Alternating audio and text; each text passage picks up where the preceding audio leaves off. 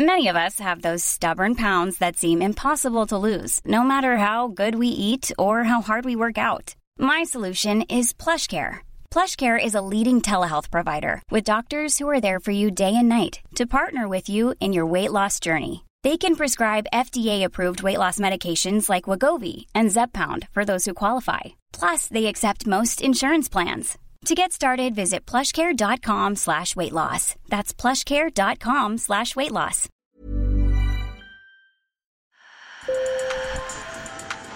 Bonjour. Hello. Hola. Marhaba bikoum. Sur le fil. Le podcast d'actu de l'AFP. Des nouvelles choisies pour vous sur notre fil info.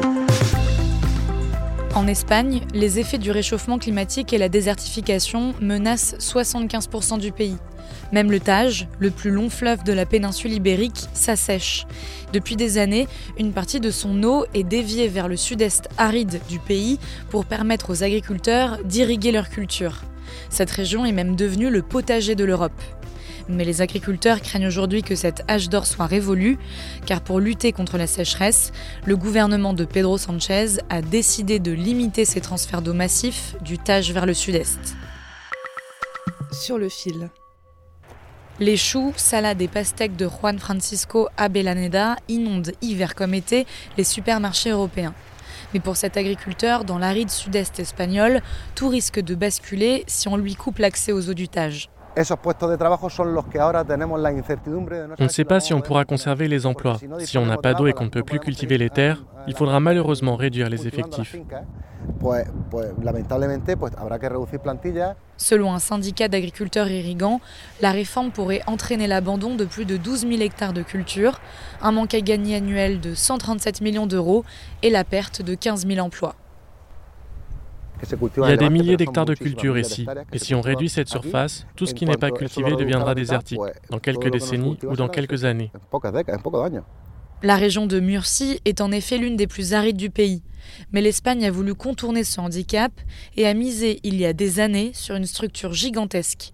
300 km faits de canaux, tunnels, aqueducs et réservoirs permettent de dévier une partie des eaux du Tage vers le bassin du Segura, dans le sud-est, à cheval entre l'Andalousie et la Murcie. La région de Murcie et du Levant est l'une des zones les moins pluvieuses d'Europe. Nous avons dû nous adapter. Lancé sous la dictature de Franco dans les années 60 pour développer l'agriculture, cet ouvrage a longtemps été perçu comme un modèle d'adaptation face au manque de pluie. Les agriculteurs ont également appris à optimiser leur usage de l'eau, comme le rappelle le président de la région de Murcie. Vous pouvez constater que dans la région de Murcie, avec seulement 3% de l'eau d'irrigation du pays, nous produisons 25% des fruits et légumes d'Espagne. Avec seulement 3%. Nous savons donc gérer l'eau dans sa rareté. Grâce à l'agriculture, la façade méditerranéenne de l'Espagne, le Levant, a un chiffre d'affaires annuel de 3 milliards d'euros et génère plus de 100 000 emplois directs et indirects. Mais il y a eu des excès, selon Domingo Baeza, professeur d'écologie fluviale. Bueno, los territorios son como son y no nos podemos inventar Les territoires sont comme ils sont et nous ne pouvons pas inventer des ressources qui n'existent pas. Le problème, c'est qu'il n'y a peut-être pas eu de gestion suffisamment prudente des terres irriguées dans la région de Murcie. Nous avons largement dépassé la capacité de production et surtout d'approvisionnement en eau en augmentant de manière incontrôlée l'irrigation sur ce territoire.